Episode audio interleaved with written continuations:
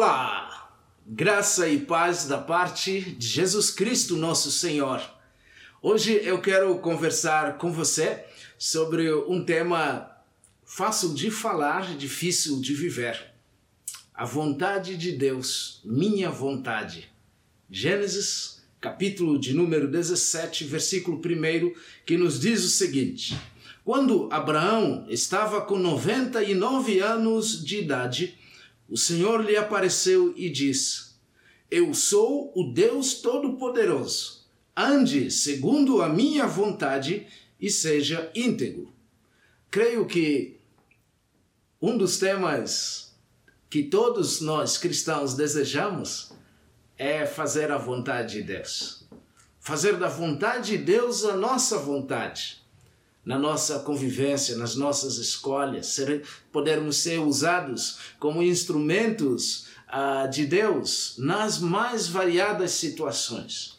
Agora, trata-se de um tema que não é nada fácil, pelo menos para Abraão. O texto nos diz que ele já estava com 99 anos e o filho da promessa ainda não havia nascido.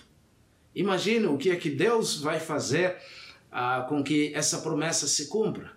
A única esperança está no fato de que Deus ele é todo poderoso, ele consegue ah, pela palavra da sua boca cumprir o que ele prometeu. Eu não sei como você se sente ao pensar nas promessas de Deus. Será que isso não lhe traz ânimo? Lembrar que Deus pode tudo e ele quando promete e fala conosco, nós podemos descansar. Eu sei que é um desafio pensarmos na vontade de Deus a qualquer custo nas nossas vidas. Mas é por isso que a minha oração, espero que a sua também seja, poder dizer, Pai Celestial, eu sei que intelectualmente é muito mais fácil me comprometer em fazer a tua vontade, mas por favor, ajuda-me, que o teu Espírito me capacite a cumprir a tua vontade na minha vida. E Deus assim vai agir e fazer. Que Deus te abençoe. Amém.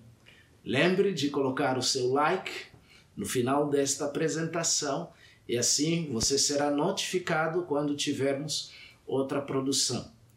Que Deus te abençoe e cumpra a vontade de Deus na sua vida.